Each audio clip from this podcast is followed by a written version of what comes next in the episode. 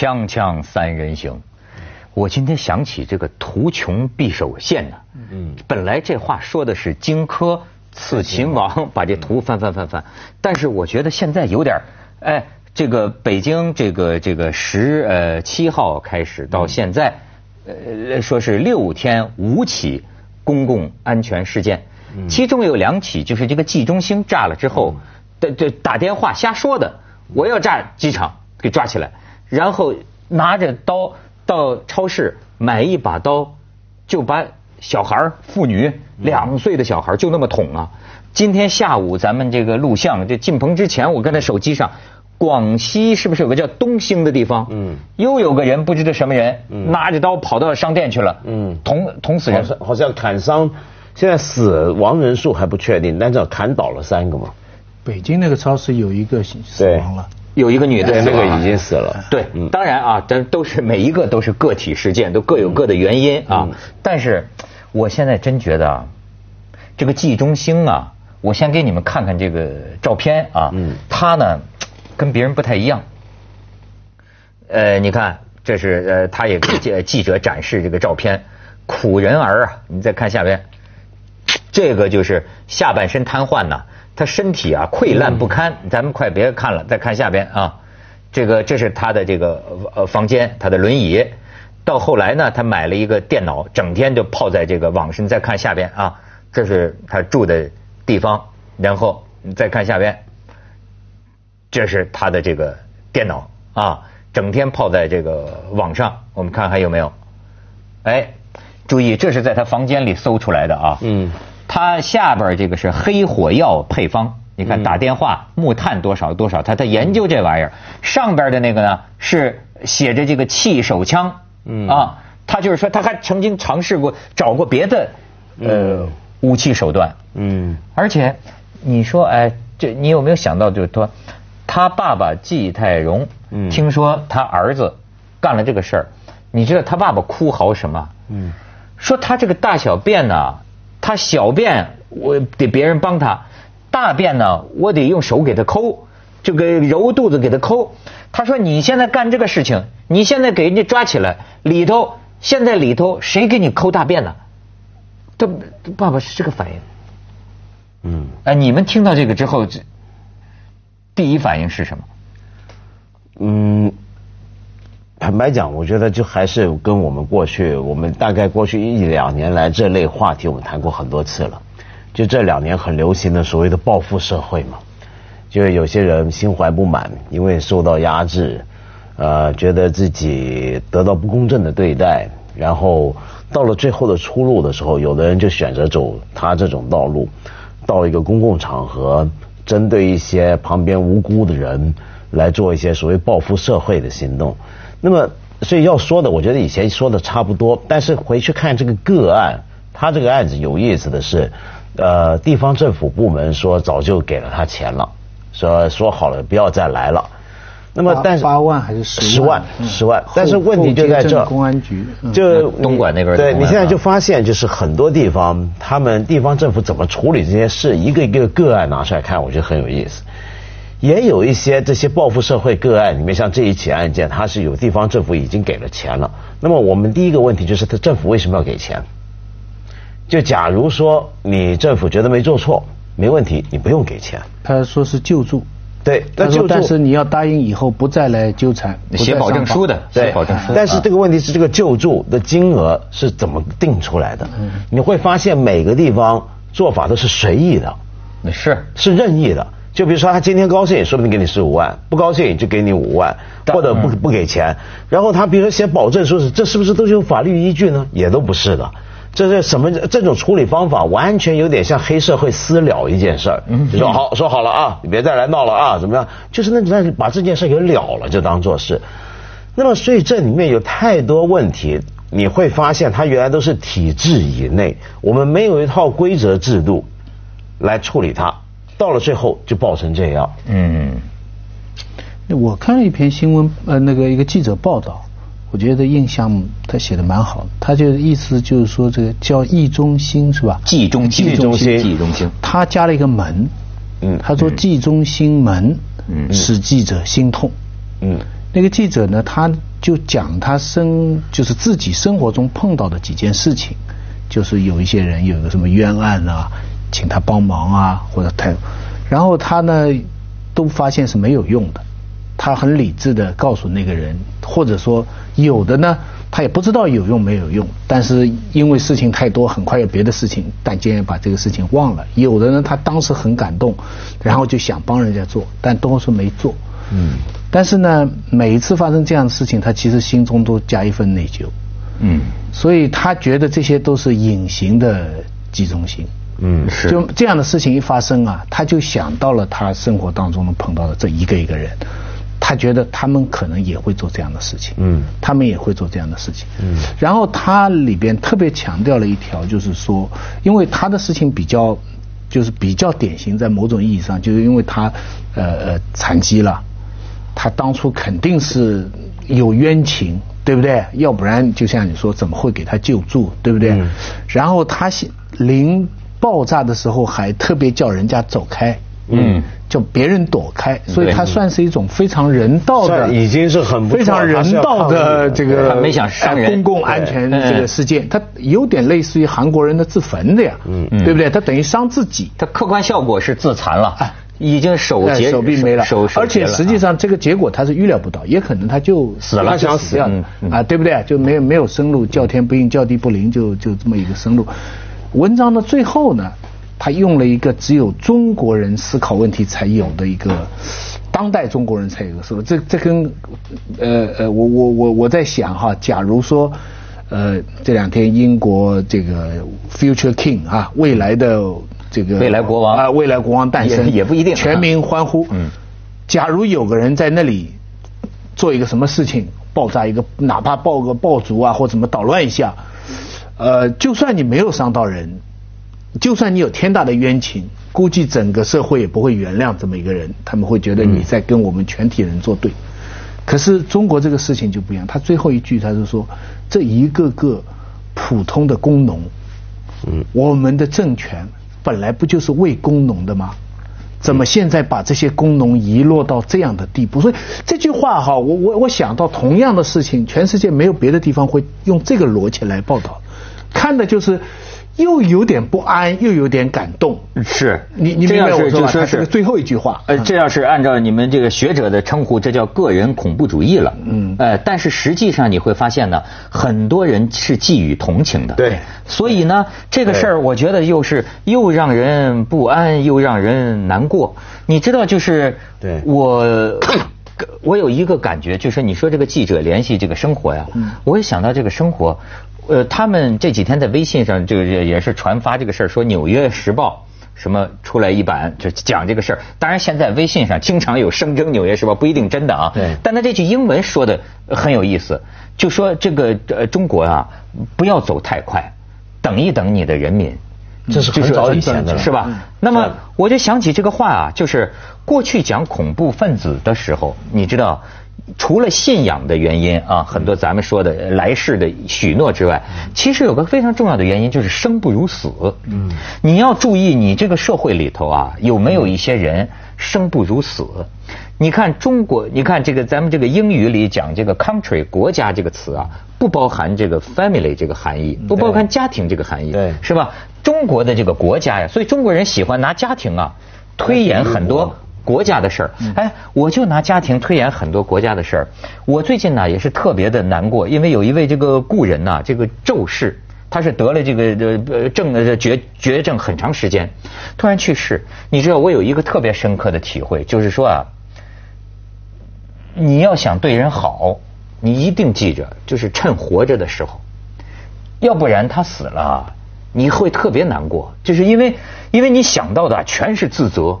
你最后会发现呢，就是最后的几年，没有一个朋友在管他了，也不是说不管他啊，而是说，你知道，在我们这个社会里啊，有很多呃叫边缘人呢，还是我们完全忘记了的人。嗯。包括你想想你自己身边的朋友，他一得大病的时候，哎呀，大家难过呀，大家全来了。好，往往这个病啊，终于治的差不多了的时候，这个时候生活是很忙碌的。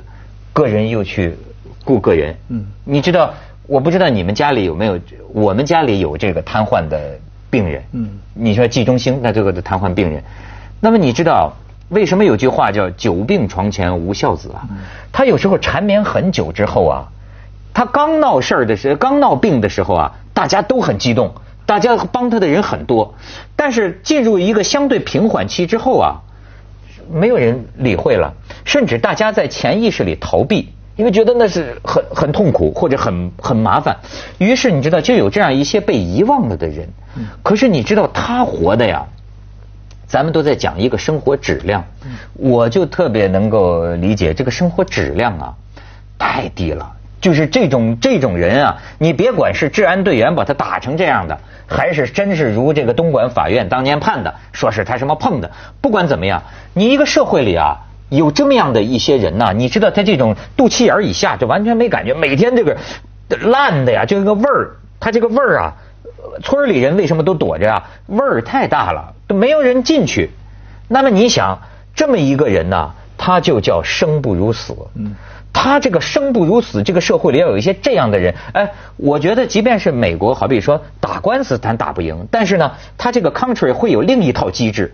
比如说救助啊，或者保障啊，甚至于说教堂、教宗教组织、教堂啊，甚至是最底线 NGO 对志愿者呀，就是他一层一层过筛子，你知道吗？先打官司，如果怨你，你就管他一辈子，那都不是赔十万。这并不是我们国家的模式嘛。我们现在的状况是，你还是要经法院，那法院出来结果，但是问题是可能大家不是很满意。你比如说，我们还可以谈到那个瓜农事件。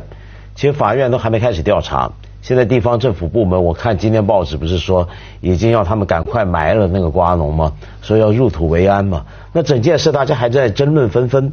那么所以呢，很多时候你会有种感觉，就仿佛我们遇到这些人，他会觉得他寻一个正路，比如说走正式的上访的途径。法院的诉讼的途径好像都帮助不了他，保护不了他，或者得不到他想要得到的结果。好，那这个时候怎么办？你说的别的国家也许会有宗教教会，我们这边恐怕教会或者是宗教组织帮不上这种忙。那么你说 NGO 的话，我们这边可能就是中国红十字会。或者是这类半官方的机构，红十字会，对，泥菩萨，泥菩萨过河，对，然后这个你可能得 去澳门碰碰郭美美，会不会大发善心给你点钱？锵锵三人行，广告之后见。到接着说，所以我觉得这个事情里面呢，比较复杂的是，呃，这类事件我们都其实都已经熟悉了。就像我们讲的，就是这种报复社会或者是要自残以明志的事情，我们过去几年听太多了。呃，一开始的时候，大家觉得是个新闻，甚至到了后来，就像你讲，就我们说一个人久病床前，大家就不管他。这种事搞多了，我们也都已经不管了。你记得前几年，很多年前的时候，不是还有被拆迁的钉子户自焚吗？嗯，对不对？那时候是件大事吧。后来好像各个月都自焚，那大家也就麻木了，也就不怎么样了，就等于跟矿难差不多。那么，所以呢，现在这些事情可能越来越升温，越来越升级。那这种事呢，我们还我也完全同意那个记者讲法。我们不是做媒体的，每天都收到很多的上访信吗？嗯，那上访信有的是同一个人三番四次的给你寄来，你就会也感觉到这个人最后会怎么样，但你又不知道怎么去去帮助他，是不是？那么这就是为什么今天我们中国人面对这样的事情，就像你刚才讲，我们会同情的理由。我们不是谴责，如果真的是个人恐怖主义，你刚刚用这个字眼，嗯，大家应该是骂。但你有没有发现，我们很少人把这些事件叫做在中国新闻里面，我们不叫它做个人恐怖主义，我们叫它做泄愤杀人，嗯，向社会报复。然后呢，甚至有最近有个新名词叫底层互掐。底层互掐是什么意思呢？就连最简单的，比如说我们飞机误点的话，每次飞机误点，大家就打嘛，不是？在上海不是以前那种空姐、地勤空姐被人打的脑震荡入院吗？这个底层互掐形容这个意状态，指的就是说，他们有很多的愤怒，那个愤怒并不是因为呃他底层的人互相的不满，而是因为整个制度或者上面压下来的东西，但他这个怒火没办法往上烧，他不能像陈胜吴广那样子搞法，那怎么办呢？他就底下看到谁在旁边，他就这么发泄，这叫底层互掐。那这种底层互掐的心情。今天好像中国人都很能了解，这就危险了。我觉得这才是真正危险的。危险的事情不单是了解，是有点同情谅解。对，嗯就危险的并不是这类事情一而再再而三的发生，问题的重点在于这样的事情不断发生之余，大家居然还同情，还觉得，呃，其实当年你记不记得去上海杀警察的那个叫什么来着？杨什么？嗯，杨家杨家，杨家，你想想看，当年杨家是被人叫英雄哦。嗯，因为他是呃，因为那有的是杀老人小孩嘛，他是杀警察嘛，对。他觉得冤有头债有主嘛，所以有的人夸他有种。对啊，叫他夸他有种，夸他英雄，其实这个讯号很危险的。这个就说这个这这个价值评断呢颠倒了，就而且这个呃，你看啊，我就在想，你如果说哎你在香港，我都觉得这种人呐、我不能宽容你，为什么？你有事你去告嘛，去打官司嘛，但是你看他也打了官司，东莞法院判了他好几回啊，你就没有没我不知道他当时拉着一个客人，他说是被治安队员打的，那么那个客人。不能做证人吗？这这咱就不知道啊。这反正就一次一次的法院就是驳回、驳回、驳回啊。那么，哎，假如说真的不是治安队员打的他，他落得这么样的一个结果，我觉得也得有个办法，是不是？那是你刚才讲的，就是就你刚才讲的社会要有个多层要么有一个次的救社会各种机构的救援但是因为中国呢，不仅法不是独立，而且中国基本上面对的还是个父母官，就觉得而且假定法官都是不仅讲规则，而且要讲道德，而且还讲革命伦理。嗯你看，还有关心工农。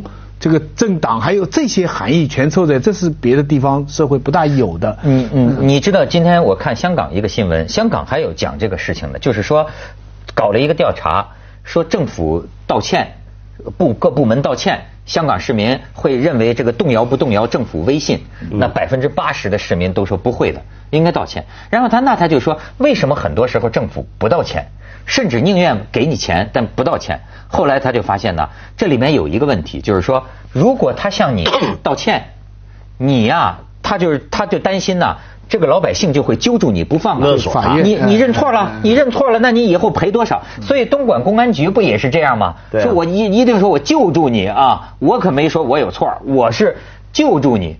其实呢，他是为了，就像你说的，像个江湖，就是说息事宁人好了。因为搞出事情来，我们的官也没有办法做，这个这那就息事宁人。因为坦白讲，怎么样如果说真的真的你公安一点责任都没有，不是你打，你你你连救助都不用救助。啊，不，这什么这个问题人道复杂。关怀呢？就我这在中国还真的就是有的时候，哪怕公安是冤的，嗯，他都乐意。对，因为地方政府怕事闹大嘛，对对对咱们我们反正维稳人民问题用人民币解决嘛。锵锵三人行，广告之后见。哎，徐老师，这是讲的简单一点的，就是我们要情理分开，就说理性上坚决反对这一类的行为。你别说这次偶然他伤了自己的手臂，分分钟弄一下次弄得不好，搞成一个飞机全部几百个人都都出事情，都是完全有可能在机场这样的地方。但感情上呢，同情，尤其他这个事情，他现在的什么女朋友把他抛弃啊，什么一大堆的悲情故事，看到实在叫人，因因为你会想到这样的个案无数无数，一个门子这样。嗯嗯讲复杂一点呢，他的确给我们现在的整个国家制度啊提出一个非常大的挑战。以前这类问题是怎么处理的呢？就是毛主席说，人民内部矛盾跟敌我矛盾，就是把它定性为，如果说你定性为他反党、反社会主义、反反就反社会，嗯或者是破坏公共秩序，那就是敌人，那敌人就没有什么同情可讲，啪踢掉。秋风扫落叶一样哎。，但现在问题为什么复杂呢？因为你看所有这些记者报道下来，都觉得是一个人民，就至少这个人放在像胡安刚就讲人民社会嘛，嗯你包括你讲的底层互掐，嗯这个概念什么，就是说都不是敌人，都是老百姓，嗯只是一个无奈的老百姓在伤及其他的老百姓。那么这种情况下，用我们过去的概念就很难来解释了。你明白吧？你你算他是人民内部矛盾，可是他采取的行为呢，却是犯法的，是破坏公众秩序的。尤其是到刚才讲的，你看这随便你杀杀超市里边的无辜者，那这个所以过去这个思路啊，今天我们还用人民这个概念啊，其实已经已经不是问题在这儿就是说这个东西呢，又牵涉到一个制度的问题。什么制度？就你刚才讲的，说我们过去的观念是按照共产主义的理解的话，我们的官员是应该要好好的照顾为人民服务，要去照顾他爱护群对众你任何的各种的问题什么，我都给你解决。那在别的地方呢，比如说像香港的话呢，也许就不是这样子，也许我们靠的就是，呃，公民社会中各种层次的东西，像我说的有 NGO 啊，对。有教会组织啊，或者中国传统的宗族社会，你一个家里头人除了这人，我们季家，对对。我们地方乡党。我们来来来来怎么搞，来怎么处理？我们是这样对吧帮你打官司或者但现在中国没有这个嘛，我们就讲的是，就只是政府嘛。那么胡安刚他们现在那个讲法更牛嘛，我们是人民社会，就比公民社会厉害。你刚刚讲这个公民社会，人民社会就是政府跟人民是一体的。那么这么一体的情况下，政府当理当要不让这样的事情发生，理当要好好爱护他，让他活得很快乐、很舒服。但是没有啊。但是，一旦有不舒服，就是他的责任。对啊，所以这个社会啊，实际上非常的冷酷，他遗弃了一些人。这些人呐，我就觉得，哎，就以这个瘫痪的人来讲，我就觉得他不光在在在在外国呀，他还有一个社会机制、医疗机制。中国就是靠家人照顾，这不但是对你感情的考验，也是对你的身体、你的经济能力。你像农村里的，这家里要是一个，接着下来为您播出哎西安楼冠文明启示录他。怎么办？